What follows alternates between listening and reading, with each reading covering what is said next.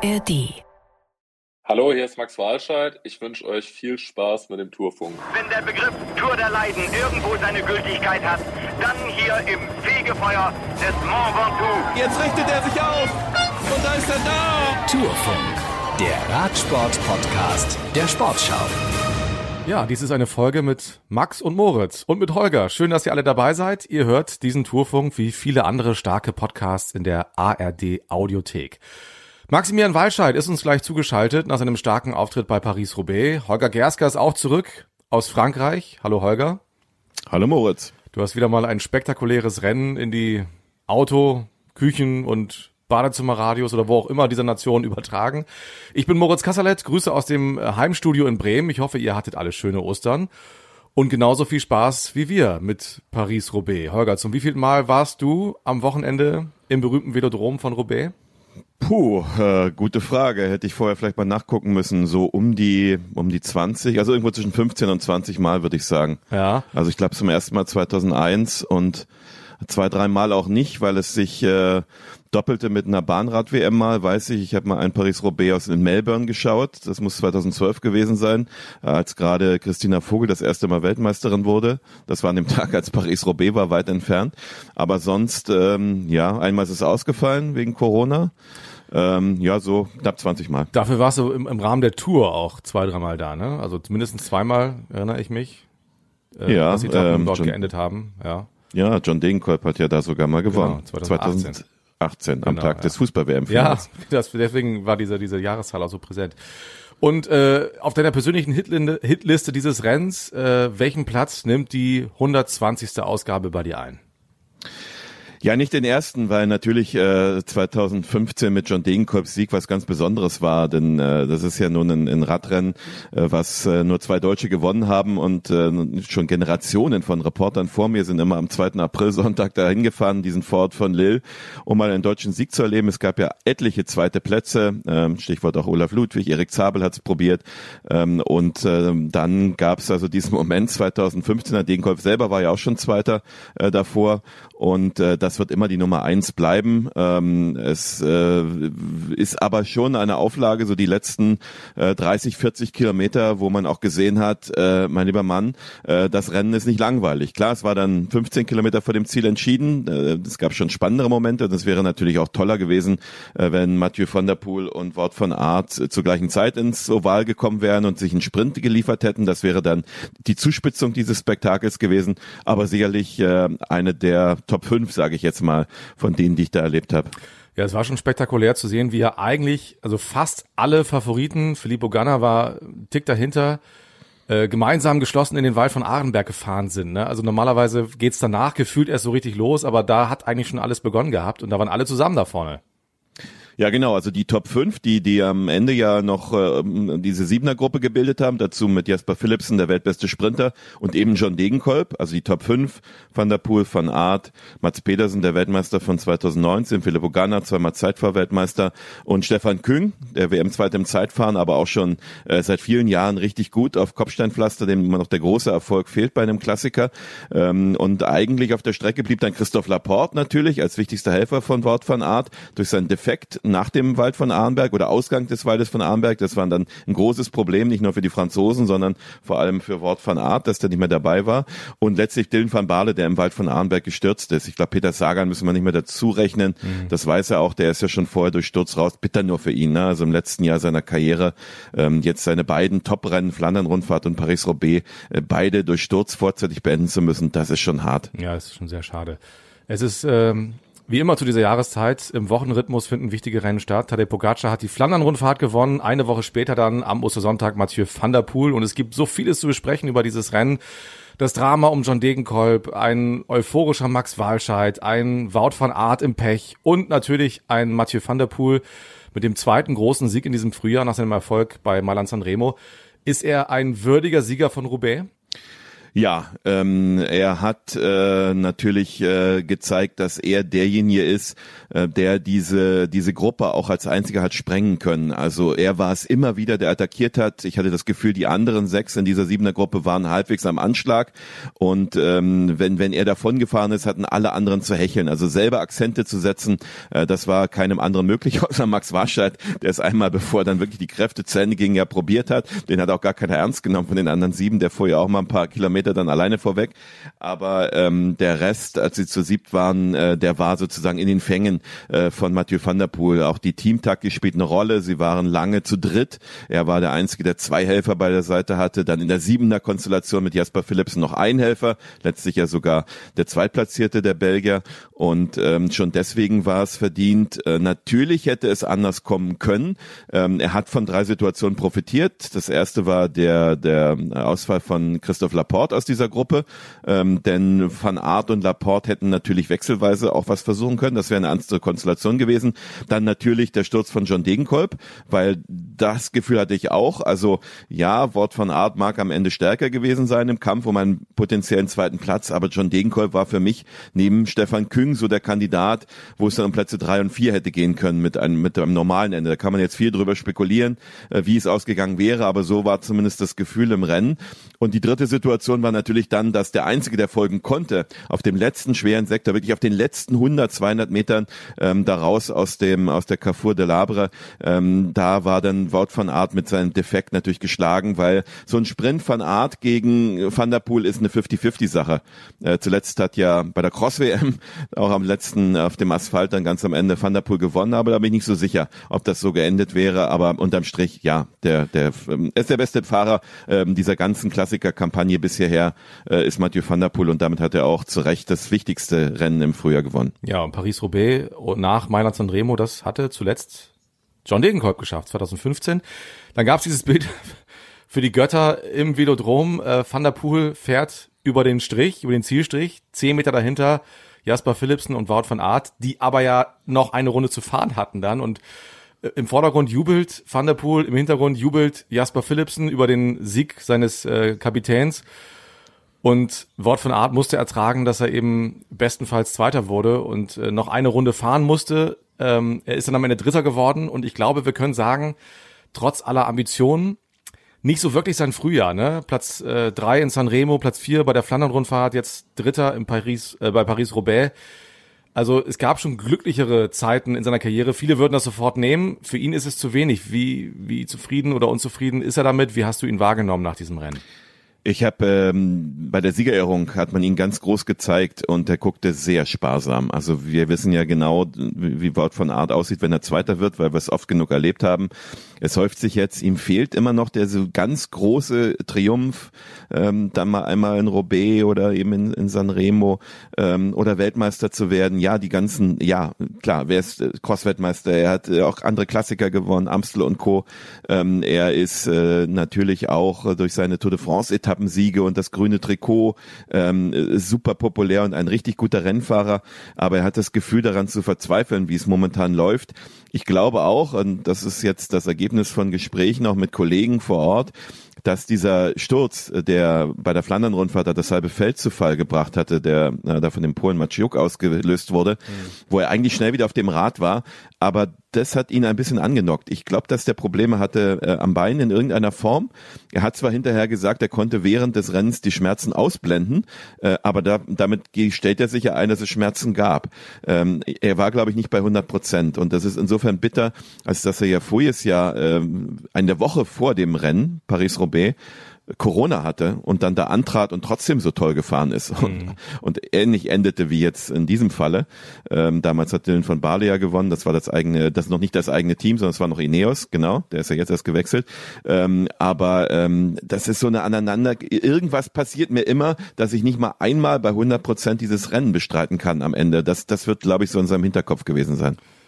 Ja, und ähm, dann hat wieder sein großer Dauerrivale gewonnen. Auch das so ein Bild, was so vieles sagt, finde ich im Ziel. Äh, er ist dann also natürlich als, als fairer Sportsmann zu Van der Poel gegangen, aber die beiden haben sich auch, sagen wir mal, höflich die Hand gegeben, mehr aber auch nicht. Ne? Also das zeigt auch schon, das ist schon eine große Rivalität. Freunde sind das nicht.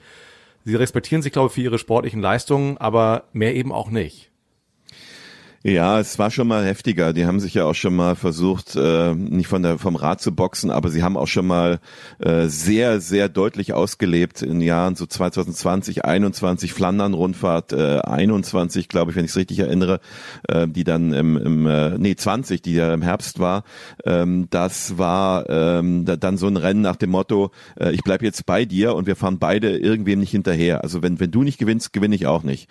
Äh, so diese Einstellung. Ähm, äh, das ist vorbei. Äh, Mathieu van der Poel hat sich ja in der Pressekonferenz, was ich so nachgelesen habe, auch sehr, sehr äh, groß, also gegenüber Wort von Art geäußert und sagte, das tut ihm wirklich leid, dass er dieses Pech hatte äh, mit, mit dem Defekt und äh, ja, es gehört auch Glück dazu und er hatte heute das Glück und hat sich da sehr respektabel geäußert, nicht nach dem Motto, ja, ne, man muss, mhm. muss irgendwie durchkommen und das gehört auch, auch dazu.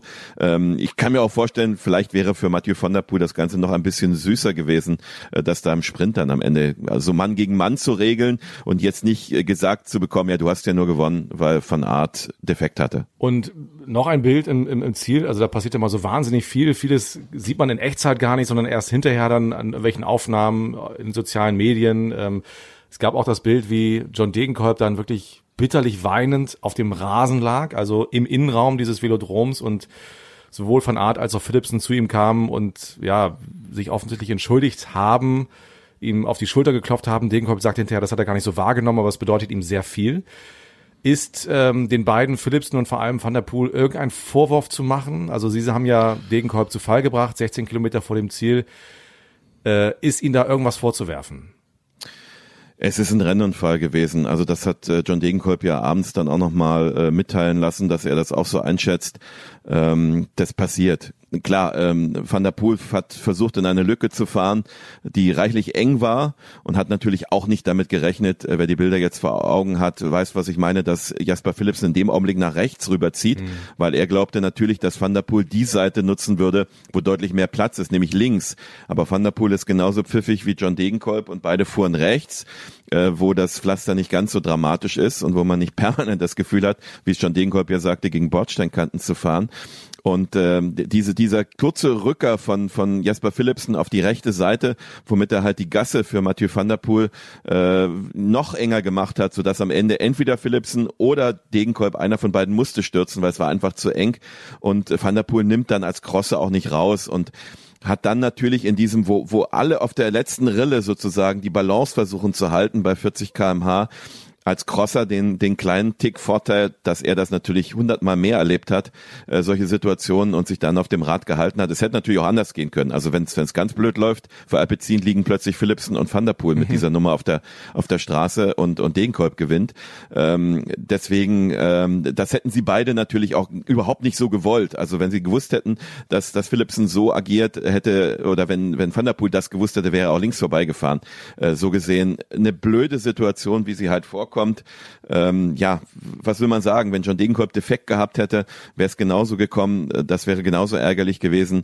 Äh, bitter ist das alles natürlich 16 Kilometer vor dem Ziel, wo jeder gesehen hat, äh, auf, auf jedem Abschnitt war Degenkolb am Hinterrad von Van der Poel. Er war neben Van Aert und vielleicht noch Stefan Küng. Äh, der Einzige, der wirklich in der Lage war, alles zu kontern und dass das natürlich da endete. Auf dem letzten Kilometer von ernsthaften Kopfsteinpflaster, die drei Passagen danach sind dann nicht mehr so dramatisch, äh, dann hätte er natürlich auch mitfahren können ganz am Ende und wären in den Sprint gekommen. Äh, das, das ist natürlich super bitter.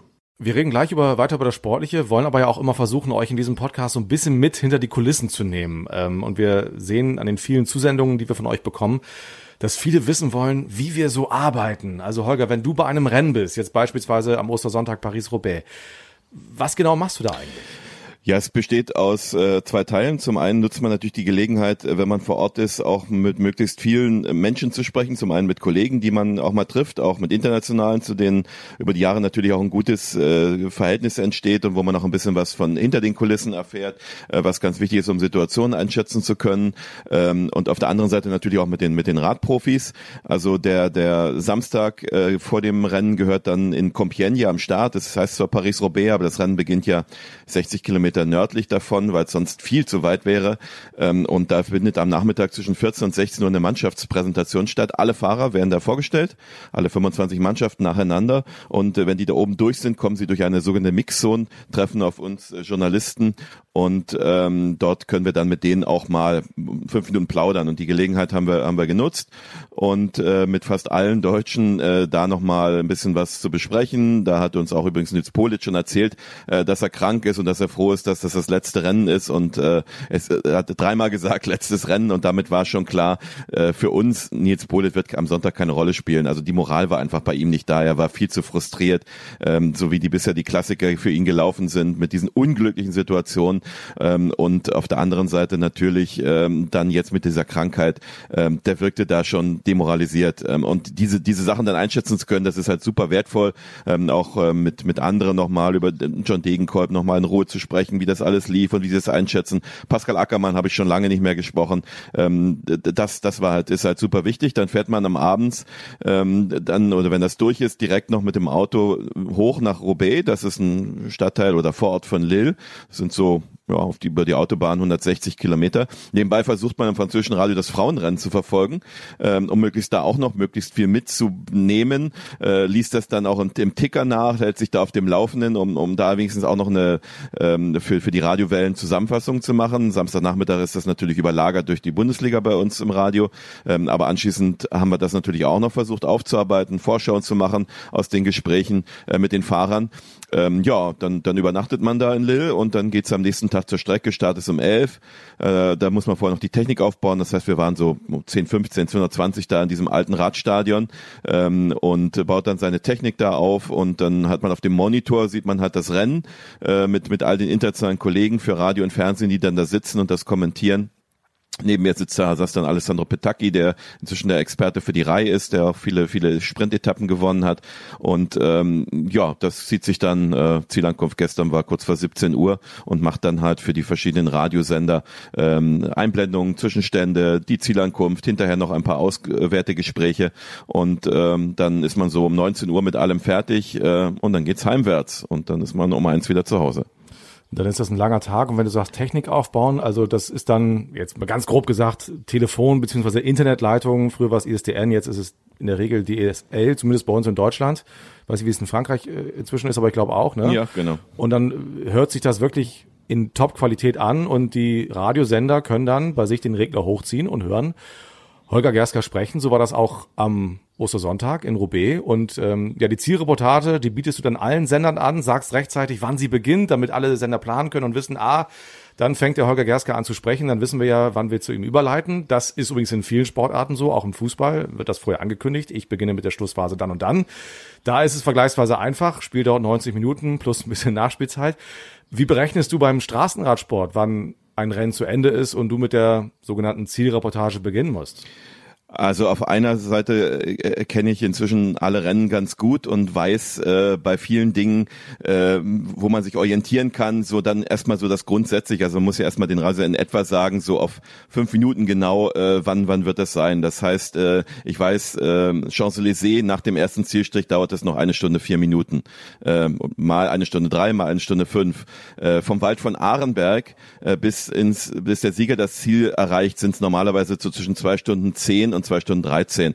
Also an dem Punkt weiß ich dann schon in etwa, wohin das läuft. Gestern war es ein Tick schneller. Also das war dann am Ende eher zwei, Stunden, zwei Stunden fünf. Ähm okay, aber beispielsweise bei der, bei der Etappe bei der Tour de France, die in der Regel ja immer irgendwie anders sind, mal abgesehen von Paris, ähm, da hast du diese Erfahrungswerte ja sehr selten zumindest. Genau, dann Wie ist bei Flachetappen äh, 50 kmh für die letzte Stunde Ne, das, das passt dann in etwa. Das heißt also, äh, 50 Kilometer vor dem Ziel weiß man in ziemlich genau einer Stunde, geht dann um zwei, drei Minuten noch hin und her. Äh, die letzten zehn Kilometer einer wirklichen Flachetappe Sprint sind Tempo 60, die brauchen dann genau zehn Minuten noch. Ähm, bei einer Bergankunft, bei einem normalen so Gefälle acht Prozent, drei Minuten pro Kilometer. Das heißt, wenn der zehn Kilometer Anstieg mit Alp d'Huez hat ähm, 8,6 glaube ich im Schnitt, ähm, die letzten zehn Kilometer dauern halt eine halbe Stunde. Ich weiß auch, wie lang äh, Alp d'Huez die Rekordzeit ist, nur die werden nicht mehr gefahren. Also die Pantani-Zeiten sind ja zum Glück vorbei. Da waren ja die 36 Minuten der Rekord. Inzwischen ist das ja eher 40, 41. Ähm, danach kann man sich bei Bergankünften auch orientieren, bei Bergen, die man kennt. Oh ja, das muss man halt vorher ausrechnen. Gestern musste ich das am Ende oft korrigieren, weil ähm, ja, Van der Poel wirklich irre schnell war und äh, Max Walscheid äh, kam es äh, zwar vor wie Rückenwind, äh, wie Gegenwind, aber äh, gefühlt war es immer Rückenwind und dann geht's halt los. Ähm, das, was dann ein bisschen problematisch ist, ehrlicherweise, man äh, hat natürlich dann zum einen will man den Sieger feiern, das heißt, äh, so Radiowellen wollen so drei Minuten haben von mir. Wenn es mal dreieinhalb ist, auch okay, zweieinhalb wäre besser. Man will natürlich den Sieger noch feiern, ihn auch nicht äh, erst auf den letzten 100 Metern, sondern schon ein bisschen vorher. Und natürlich ist das Drama um John Degenkolb Thema gewesen. Und ich hatte keine Ahnung, weil der überhaupt nicht mehr gezeigt wurde, in keinem Computer auftauchte, wo ist der eigentlich? Fährt er überhaupt noch? Kommt der in der, in der Laporte-Gruppe? War er nicht? Die wurde immer mal gezeigt ist er dazwischen. Und dann entsprechend das auszutarieren, denn äh, John, John Degenkolb hat ja am Ende auch über zwei Minuten Rückstand, dann noch auf ihn zu warten, weil das war natürlich ein besonderer Moment, äh, weil es kommt super selten vor, dass die die Vips, die auf der Tribüne daneben den oder links von den Radio- und Fernsehreportern sitzen können, direkt vorm Zielstrich auf dieser alten Tribüne aufstehen. Und so stehende Ovationen für einen Fahrer, der Siebter wird, also kann ich mich nicht erinnern. Ähm, das war schon ein sehr besonderer Moment und den wollte ich natürlich auch noch einfangen. Und dann muss man das so ein bisschen hinkriegen ich glaube, gestern hat das, hat das so ganz gut geklappt. Ja, wir hören einfach mal rein. So klang Holgers Radioreportage übertragen von vielen Sendern der ARD und gehört von vielen, vielen Menschen in Deutschland. Eigentlich äh, liebt John Degenkolb ja dieses Rennen, aber heute, glaube ich, wären wir alle überrascht, wenn er sagen würde, ich hasse es. Er war drauf und dran, acht Jahre nach seinem großen Triumph hier als Mit-30er nochmal aufs Podium zu fahren. Er hätte Zweiter oder Dritter werden können und wird dann bei einem unglücklichen Manöver des Mannes, der jetzt hier gerade als Sieger in das Oval einfährt, Pferd zu Fall gebracht. 16 Kilometer vor dem Ziel an zweiter Stelle liegen, stürzt schon Degenkolb und wird um alle Chancen gebracht. Es war ein Rennunfall, es war nicht mit Absicht, aber es war extrem unglücklich, was die zwei Fahrer, die dieses Rennen mit dominierten, da gemacht haben. Mathieu van der Poel und Jasper Philipsen. Und es ist gut möglich, dass sie belohnt werden mit den Plätzen 1 und 2. Mathieu van der Poel hat sich 30 Sekunden Vorsprung herausgefahren und hat jetzt hier auf dem, äh, diesem Oval noch 300 Meter, grüßt auch schon seine Teambegleiter Begleiter und Helfer dort und hat jetzt noch 200 Meter Van der Poel, der im Frühjahr die großen Klassiker schon gewonnen hat, Mailand San Remo und auch die Flandern-Rundfahrt. Und jetzt schafft er auch den Triumph bei der Königin der Klassiker, der Enkelsohn eines der großen Radsportidole hier in Frankreich gewinnt. Mathieu van der Poel kommt über den Zielstrich, fasst sich mit der Hand ans, äh, an den Helm, bald beide Fäuste und direkt hinter ihm kommen der zweite und der dritte, aber die haben noch eine Runde Runde 400 Meter zu absolvieren. Ich hatte ein bisschen die Hoffnung, dass es John Degenkolb noch schaffen würde, wieder aufzuschließen, aber der war offensichtlich total demoralisiert. Er fuhr lange mit diesen Topfahrern mit, war der stärkste neben Mathieu van der Poel auf den Kopfsteinpflasterabschnitten, aber er kommt nicht, er ist nicht zu sehen. Er wird nicht besser als Siebter werden, das kann man jetzt, glaube ich, schon ganz sicher sagen. Um Platz zwei sprinten jetzt zwei Belgier, beide in den letzten Jahren Sprintsieger bei der Tour de France auf den Champs-Élysées. Ford von Aert vor zwei Jahren, Jasper Philipsen vor einem Jahr. Philipsen attackiert, 100 Meter vor dem Ziel. Philipsen wird den zweiten Platz belegen. Jasper Philipsen und damit Platz 1 und 2 für die Mannschaft Alpecin, also mit dem deutschen Sponsor. Dritter Wout von Aert, dann kommt der Weltmeister von 2019, Mats Pedersen.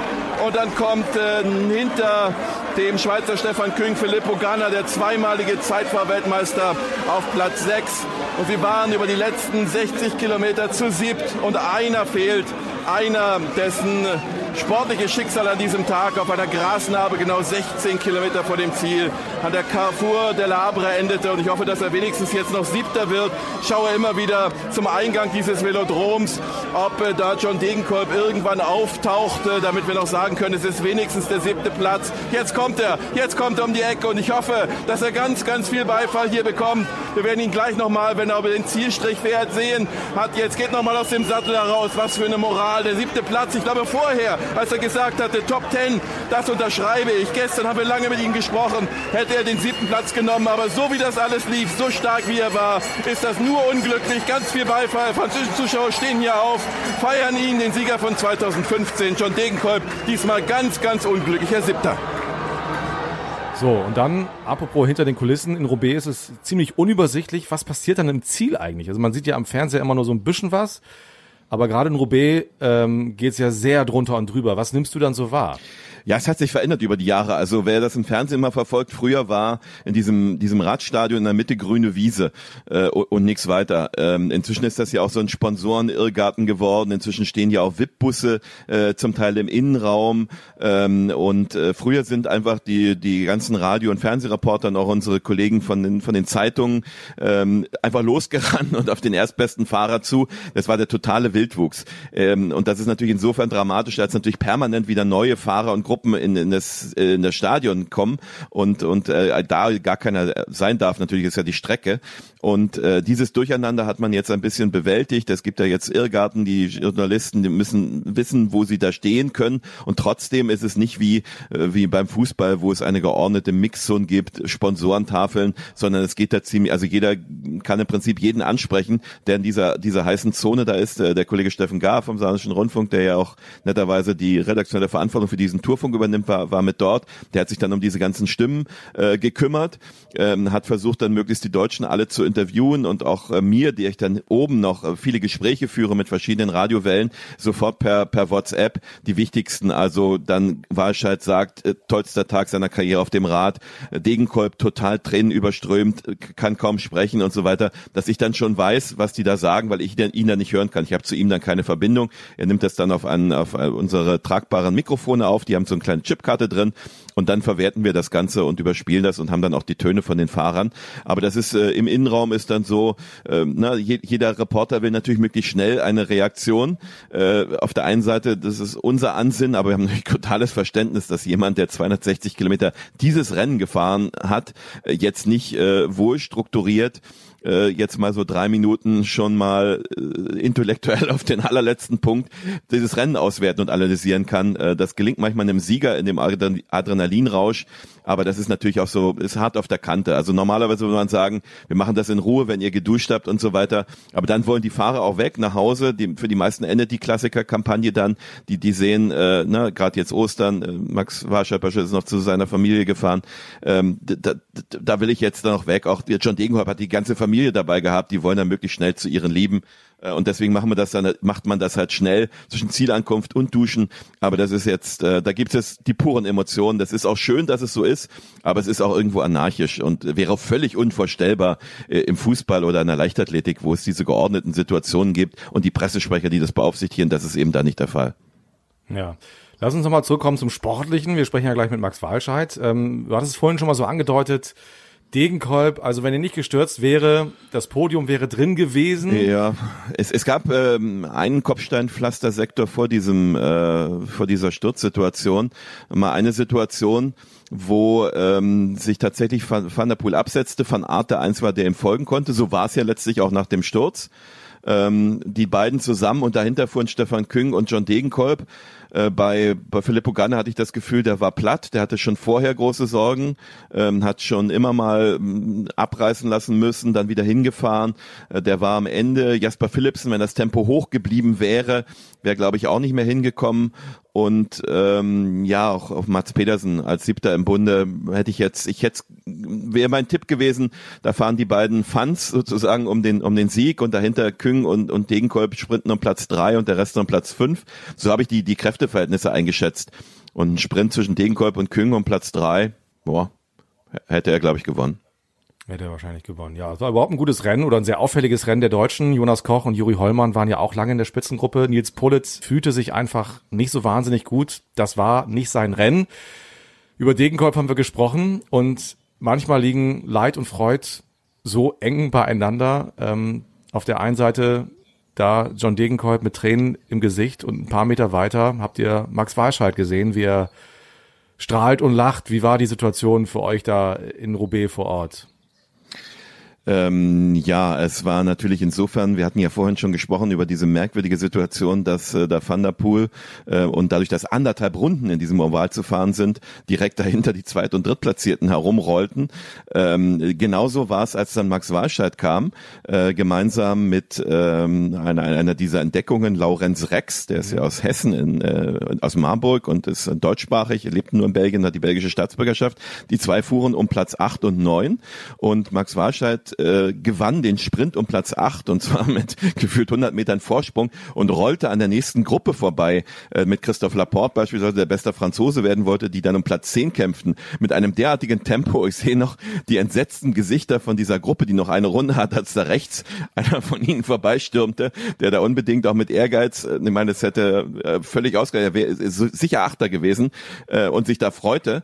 Äh, was will der denn jetzt? So nach dem Motto, das, das äh, bleibt damit in Erinnerung und dann natürlich, äh, dass, dass vorher ein Deutscher Siebter wird und maßlos enttäuscht und dann kommt ein Deutscher mit Platz acht, was nicht selbstverständlich war, weil es waren noch, ich glaube, noch 45 Kilometer, als er die Gruppe der, der sieben sozusagen dann verlassen musste und dahinter fuhren mit zwei Minuten Rückstand diese doch starke Gruppe um Christoph Laporte und normalerweise allein oder nur mit einem Begleiter schafft man das normalerweise sich nicht dazwischen zu halten, aber er hat es geschafft und also pff, Hut ab. Ja, dann holen wir ihn doch jetzt mal dazu. Herzlich willkommen im Tourfunk, Max Walscheid. Hallo. Hi Moritz, hi Holger. Schön, dass das klappt, schön, dass Sie Zeit haben. Ich wollte, ich habe schon oft mit, mit Fahrern vor Paris-Roubaix gesprochen, auch unmittelbar davor, aber selten am Tag danach. Deswegen die naheliegendste Frage, wie geht's Ihnen heute am Tag nach so einem Rennen? Ja, eigentlich ganz gut, muss man sagen. Ähm, natürlich tun ein bisschen die Hände weh. Äh, natürlich auch der Po, da äh, kommt man leider nicht drum rum und generell bin ich auch insgesamt relativ müde, aber grundsätzlich ähm, eigentlich soweit alles in Ordnung gemessen an der Anstrengung, die wir da gestern erlebt haben. Ja, und ähm, die wurde ja so ein bisschen gelindert durch die starke Leistung. Sie waren sehr zufrieden mit Platz 8, sind Sie es heute immer noch? Ja, auf jeden Fall. Also ich freue mich total. Das ist mein erstes Top-Ten-Ergebnis bei einem Monument und ähm, bei Paris-Roubaix zählt es für mich nochmal doppelt. Ähm, insofern super Ergebnis und super zufrieden auf jeden Fall. Wann haben Sie so im Rennen, ähm, ja, man hat ja wahrscheinlich irgendwann so auch so ein Gefühl, so ein Renngefühl. Ne? Ich meine, Sie haben hinterher gesagt, das war wahrscheinlich vielleicht Ihr bester Tag auf den Rad bisher. Wann haben Sie so während des Rennens selbst für sich gemerkt, ey, das ist heute ein guter Tag, das kann richtig was werden? Also ich glaube, im Wald von Arnberg beziehungsweise unmittelbar danach, ähm, sowohl auf den Asphaltstücken als auch auf den ähm, Pflastersteinen, die danach kamen, im Wald von Arnberg und ähm, im Übergang zum nächsten Sektor danach habe ich es ja geschafft, mit Mats Pedersen und äh, Filippo Ganna den Sprung in die Favoritengruppe nach vorne zu schaffen. Und da sind wir dann mit konstant hohem Tempo gefahren. Der Vorsprung aufs Feld ist dann auch sehr schnell auf eine Minute 40 angewachsen. Und obwohl wir zügig unterwegs waren, der Vorsprung größer wurde, war ich körperlich eigentlich nicht am Limit, sondern habe mich gut gefühlt, konnte da wirklich super mithalten und hatte da dann das erste Mal den Eindruck, heute kann es dann tatsächlich ganz nach vorne gehen. Ja, und ähm, wenn Sie waren ja in einer illustren Runde, ist Ihnen oder haben Sie die Gelegenheit in so einem Rennen sowas dann auch mal irgendwie ganz kurz auch mal sacken zu lassen? Also diese diese diese Erkenntnis, Alter, mit wem fahre ich hier eigentlich vorne weg bei Paris-Roubaix? Ja, auf jeden Fall. Also klar, es ist körperlich insgesamt sehr, sehr anstrengend, so dass man auch über viele Kilometer einfach extrem wenig denkt, sondern nur ähm, möglichst wenig treten, also im Sinne von äh, möglichst viel Kraft sparen, ähm, gleichzeitig möglichst viel essen, möglichst viel trinken, um äh, jede Kalorie reinzukriegen, die geht. Äh, aber klar, währenddessen ähm, nimmt man sowohl die Umgebung wahr, also jetzt beispielsweise die Zuschauermassen, als auch die Fahrer, die um einen rum sind. In erster Linie aber tatsächlich eigentlich immer, um sich möglichst geschickt im Rennen zu verhalten. Also beispielsweise in der Runde, in der ich dann da unterwegs war, wusste ich, okay, ich bin jetzt hier nicht der Fahrer, auf den in erster Linie geguckt wird. Ähm, insofern äh, hatte ich auch zwischendurch mal eine Attacke probiert. Ähm, und in zweiter Linie ist es dann aber schon so, dass man realisiert, okay, das sind jetzt wirklich hier die absoluten Topstars. Hier wird um den Sieg gefahren und das ist sehr wahrscheinlich auch die Gruppe, die am Ende durchkommt und einer von uns wird es heute machen. Ja. Gab es zwischendurch den Gedanken, dass dieser eine könnte auch Sie sein? Also ich wusste schon, dass das sehr schwer werden würde. Ähm, auch nach Arnberg sind es ja auch echt noch einige Kilometer und selbst als sich die Gruppe dann ausgedünnt hat, wir hatten ja zunächst noch drei Fahrer mit zwei weiteren Deutschen dabei, die aus der früheren Spitzengruppe praktisch von uns aufgesammelt worden sind ähm, als die dann abgehängt worden sind und wirklich nur noch die Fahrer übrig waren, die praktisch durch Stärke vorne gelandet sind, ähm, wusste ich so, jetzt geht's wirklich ans Eingemachte und nach für nach wird jetzt hier wahrscheinlich einer nach dem anderen abgehängt. Bis zu dem Zeitpunkt habe ich mich aber die ganze Zeit gut gefühlt, aber ich wusste natürlich nicht so ganz genau, was jetzt gerade die beiden Topstars Van der Poel und Van Aert noch so an Pfeilen im Köcher haben. Ähm, aber ich habe mir tatsächlich schon zugetraut, da noch lange dabei zu bleiben. Ähm, Im Endeffekt hat es mir dann ähm, bei Mosson ein bisschen den Stecker gezogen. Das war natürlich ungünstig, aber äh, ich habe jetzt überhaupt nicht mit dem Sieg geliebäugelt, sondern ich habe die ganze Zeit gedacht, das ist hier eine super Gruppe, möglichst lange dabei bleiben, äh, schön mitfahren, äh, wenn es geht, ein bisschen Kräfte sparen, so man da noch von sprechen kann und dann einfach möglichst weit ins Finale kommen. Ähm, und alles andere hat sich dann praktisch auf den Weg ergeben. Aber Sie haben auch selber versucht, nochmal zu attackieren. Ne? War da irgendwie der, der Plan im Hinterkopf, vielleicht könnten kommen ja ein, zwei mit und, und wir, wir dünnen das dann aus und die anderen äh, belauern sich dann? Ja, also eigentlich wollte ich ein bisschen antizipieren. Wir kennen ja eigentlich alle die Strecken relativ gut durch die verschiedenen Besichtigungen oder vorherigen Rennteilnahmen, die da gefahren wurden. Und ähm, die Attacke äh, habe ich ja vor Mont Saint-Pével gestartet und ähm, Mont Saint-Pével ist mit dem Carrefour de l'Arbre ja die schwerste Sektion, die einfach noch übrig bleibt. Insofern habe ich da Attacken von den Topstars aus der Gruppe ähm, ja erwartet und wollte da ein bisschen antizipieren. Ideal wäre es gewesen, wenn ich dann schon die kleine Lücke, die ich dann reißen konnte, gehabt hätte und die Attacke wäre sofort erfolgt, aber ähm, Im Endeffekt ist es für mich dann ungünstig gelaufen, weil ähm, Gunner hat ja dann die Lücke zuerst zu mir zugefahren und in dem Moment, in dem ich eingeholt wurde, hat dann da Fanapool drüber attackiert. Für mich wäre es besser gewesen, wenn die Attacke direkt erfolgt wäre, die Lücke zu mir zugefahren worden wäre und ich hätte dann auf die Attacke reagieren können und mitfahren. So war ich dann schon ziemlich müde, als die dann praktisch als Konter zu meiner eigenen erfolgt ist und äh, hat sich dann tatsächlich ein bisschen anders entwickelt, als ich mir selber vorgestellt habe, aber ich glaube, es war grundsätzlich eigentlich keine schlechte Idee, weil ähm, muss auch dazu sagen, im Sektor vorher habe ich einen kleinen Fehler gemacht, habe zu spät gesehen, dass ein Teamkollege von Thunderpool, Jennifer Mersch, eine Lücke gelassen hat, die er selber nicht mehr zufahren konnte, musste dann mit viel Kraftaufwand hinter Gunner dann die Lücke wieder zu den verbliebenen Fahrern vorne schließen und ähm, da das hat dann schon ein paar Körner gekostet, die ich dann nicht mehr hatte, als die entscheidende Attacke von Van der Poel dann auf Mont Saint-Pével erfolgt ist. Ich hatte das gerade schon einmal gesagt, das ist ja auch nicht selbstverständlich, dass sie dann diesen achten Platz verteidigt haben. Ne? Also ich glaube, die Gruppe dahinter, die mit Laporte, waren zum Zeitpunkt, es waren noch 40 Kilometer rund, ne, als sie zurückgefallen sind, ähm, die waren 1,40 zurück. Also das verliert man ja allein oder zu zweit dann auch mal. Äh, diese Moral zu haben, äh, was geht einem durch den Kopf? Ich will jetzt unbedingt Top Ten? Ja, auf jeden Fall. Also ich war mir da mit Laurens Rex von Banti absolut einig. Laurens ist ja auch ein deutschsprachiger Belgier, gehört zu einer deutschen Minderheit in Belgien und ich kenne den auch schon seit einer Weile. Ich weiß, dass das ein sehr starker Fahrer ist. Der ist mir auch schon bei einer Flandern-Rundfahrt als ähm, sehr stark aufgefallen. Und ähm, in dem Moment, in dem wir abgehängt worden waren, habe ich ihn wirklich richtig angebrüllt, Junge, heute ist unser Tag und wir fahren heute beide Top Ten, wir ziehen voll durch.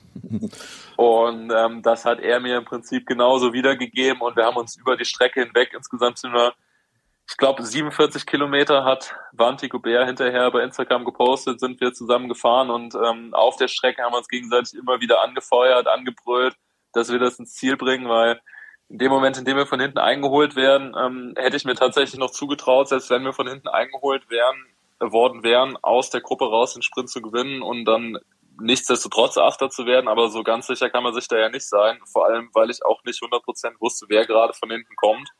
Und es ist ja auch grundsätzlich erstmal sehr ungünstig, wenn man schon die ganze Zeit zu zweit gearbeitet hat und von hinten kommt dann eine Gruppe, die sich schön mit mehreren Leuten abwechseln konnte und dann tendenziell noch ein bisschen frischer ist. Insofern war auf jeden Fall das Ziel, zu zweit anzukommen und ähm, dann den Top Ten Platz für beide zu sichern. Die Gruppe hat auch schön, schön geschaut, als sie dann noch vorbeigesprintet sind, weil die diese 400 Meter Rückstand hatten auf der Bahn, äh, fuhren die ja praktisch davor und sie sind ja dann vorbeigesprintet. Ich habe hab das da oben auf der Tribüne gesehen. Die haben schön geguckt, wer da kommt. Ja, also ich muss auch echt sagen, ich hatte dann tatsächlich noch einen guten Sprint in den Beinen. Ich glaube, der ist dann auch mehr aus dem Kopf rausgekommen als aus dem, was dann noch äh, in den Speichern übrig war. Aber ich wollte auf jeden Fall noch den achten Platz holen und äh, war da wirklich super motiviert. Hatte leider gestern kein Powermeter, keine Kraftmessung am Rad, aber ähm, glaube, das waren echt noch ganz gute Werte. Eins würde mich noch interessieren, diese Geschwindigkeit, äh, 46,6 kmh, äh, es wird ja gefühlt jedes Jahr ein kmh schneller, letztes Jahr das schnellste Rennen, jetzt nochmal ein kmh. Merkt man das? Macht das einen Unterschied? Also mir ist klar, dass das dadurch passiert, dass die ersten 100 Kilometer nicht mehr äh, Gruppe weg, fünf Minuten Vorsprung und so weiter, sondern dass im Prinzip keiner weggelassen wird und diese, diese ersten 100 Kilometer waren, äh, da war der Schnitt bei 51 kmh. Ähm, dadurch entsteht jetzt sowas, aber merkt man das am Ende, diesen Unterschied zwischen dem, äh, wie es früher gefahren wurde und jetzt? Ähm, also so ganz global kann ich das, glaube ich, nicht beurteilen, weil es ja auch in Anführungsstrichen erst meine vierte Teilnahme war. Ähm, aber grundsätzlich war es gestern tatsächlich ein Rennverlauf, der wirklich für ein extrem hohes Tempo sprach. Also ähm, wie wir es gerade auch schon beschrieben haben, ähm, war es eigentlich prädestiniert oder ideal, um wirklich mit möglichst hoher Geschwindigkeit zu fahren. Wir waren ohne eine echte Spitzengruppe. Die Favoriten haben ziemlich früh attackiert vor Arnberg war das Feld schon in verschiedenen Teilen. Das hat alles dafür gesprochen, dass man Vollgas bis zum Ende durchzieht und so war es ja dann am Ende auch.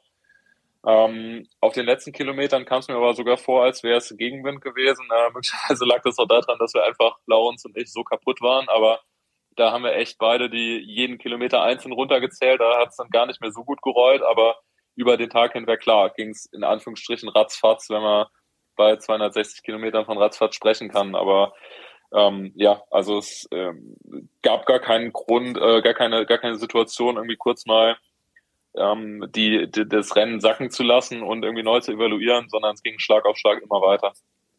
Konnten Sie John Degenkolb so ein bisschen aufbauen gestern?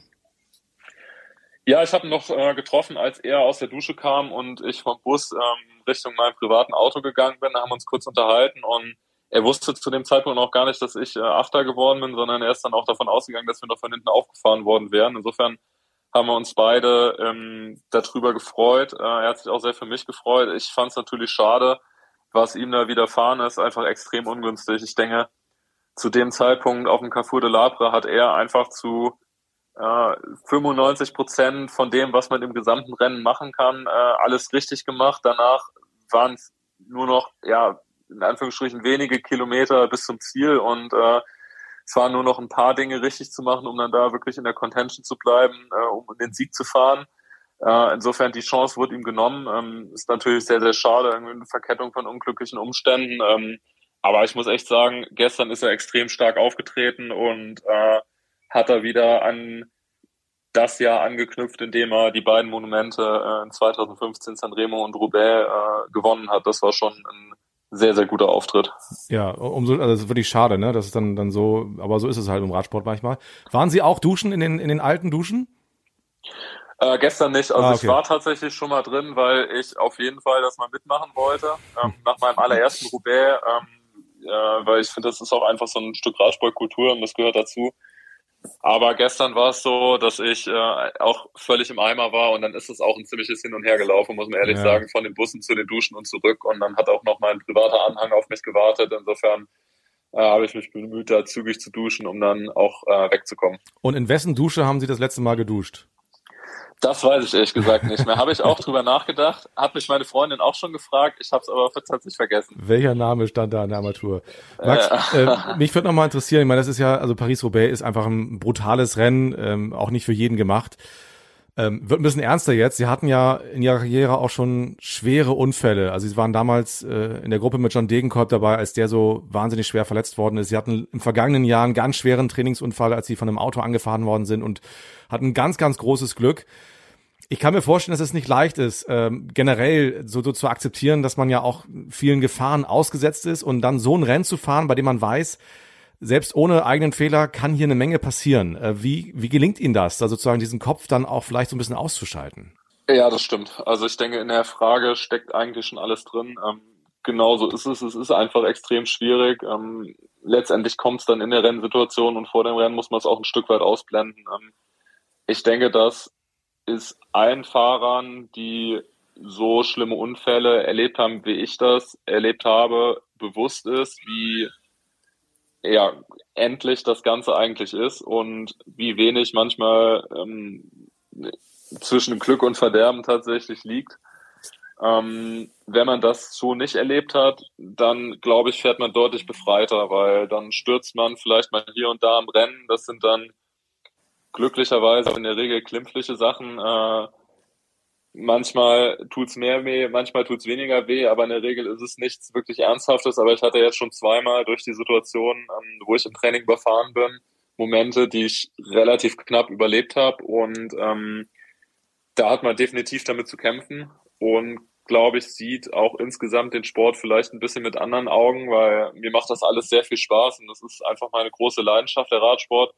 Aber mir ist auf der anderen Seite auch bewusst, mit was für Gefahren es verbunden ist. Und ich habe gestern auch Videos gesehen, am ähm, Wald von Arnberg ähm, bin ich glücklicherweise als erster reingefahren und ähm, an Position, ich weiß es nicht, sieben, acht, ist ein Fahrer von Bahrain, ähm, der Vorderreifen von der Felge runtergesprungen. Das hat dann einen riesen Sturz ausgelöst und das sind einfach Sachen, die überhaupt nicht in der eigenen Hand liegen und damit ist es schwer umzugehen. Ähm, natürlich kann man da, was die Abstimmung des Materials angeht, sein Möglichstes tun, um das zu vermeiden. Natürlich die eigene Fahrweise ist ein Riesenfaktor, aber ähm, sowohl die Materialauswahl, die ja auch im Großen und Ganzen vom Team bestimmt ist, als auch das Fahrergeschehen um einen herum, was die anderen ähm, im Peloton angeht, liegt ja einfach nicht in der eigenen Hand und da muss man dann ein Stück weit auch einfach aufs Beste hoffen. Ja, Wahnsinn. Also ich stelle mir vor, dass es ähm, wirklich nicht leicht ist. Umso schöner, wenn man dann gesund ankommt und sich dann auch noch freuen darf über ein großartiges Rennen und einen achten Platz. Herzlichen Glückwunsch dazu nochmal.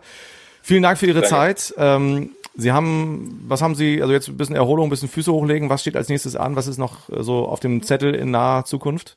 Genau, also jetzt die nächsten Tage beziehungsweise diese Woche werde ich ähm, ziemlich wenig trainieren. Ähm, und dann geht's am 1. Mai mit dem ähm, ehemaligen Henninger Turm, jetzt mit dem Frankfurter Radklassiker als nächstes weiter. Leider nicht mehr ganz meine Strecke, wird dieses Jahr ziemlich verschärft, mhm. aber ähm, nichtsdestotrotz bin ich ähm, als Heidelberger froh, in der Umgebung ähm, mal ein Rennen fahren zu können. Und ähm, danach geht's dann hoffentlich im Juli äh, zur Tour de France. Vorher ist für mich eine ganz wichtige Station die Deutsche Meisterschaft, wo ich äh, hoffe, im Zeitfahren dann um den Sieg mitfahren zu können. Ja, und die Tour, brauchen wir nicht lange drüber reden, haben Sie auch noch eine kleine Rechnung offen vom vergangenen Jahr. Da mussten Sie äh, mit Corona nach Hause. Also ähm, Paris-Roubaix hatten Sie auch verpasst im vergangenen Jahr wegen des erwähnten Sturzes. Also da ist die Wiedergutmachung gelungen. Jetzt ähm, muss es bei der Tour auch noch klappen. ja, das würde ich mir natürlich auch wünschen. Ja. Insofern, da können wir uns gerne drauf einigen. Okay. Max, alles Gute. Danke erstmal und äh, gute Erholung und viel Erfolg weiterhin. Danke sehr. Vielen Dank. Alles Gute. Toi, toi. Ja, das war Maximilian Walscheid im Tourfunk, meine Damen und Herren. Und das war's für diese Folge. Wir hören uns natürlich wieder in zwei Wochen. Am 24. April erscheint die nächste Folge. Wir haben euch diese Mal ja schon so ein bisschen mitgenommen hinter die Kulissen der ARD. Das wollen wir in der nächsten Ausgabe noch ein bisschen vertiefen. Dann ist Florian Nass mein Gast. Wenn ihr Fragen an ihn, an uns als ARD habt über die Arbeit bei der Tour und bei anderen großen Radrennen, dann her damit an tourfunk@sportschau.de. Wir versuchen natürlich ein paar hier dann zu beantworten. Reden mit Flo auch über Eschborn Frankfurt. Das ist äh, sein Rennen in Frankfurt, äh, auf das er sich sehr freut. Äh, Maximilian Walscheid hat es eben gesagt, da gibt es ein paar Änderungen in diesem Jahr. Warum, wieso, weshalb? Das besprechen wir natürlich auch mit ihm. Das ist dann eine knappe Woche vor dem Radklassiker. Das war's für dieses Mal. Äh, bewertet uns gerne, abonniert uns, empfehlt uns weiter, da wo es geht und wo ihr wollt. Und ich sage dir, Holger, herzlichen Dank. Danke, Moritz. Bis und demnächst. Bis zum nächsten Mal. Tschüss. Wenn der Begriff Tour der Leiden irgendwo seine Gültigkeit hat, dann hier im Fegefeuer des Mont Ventoux. Jetzt richtet er sich auf. Und da ist er da. Tourfunk, der Radsport-Podcast der Sportschau.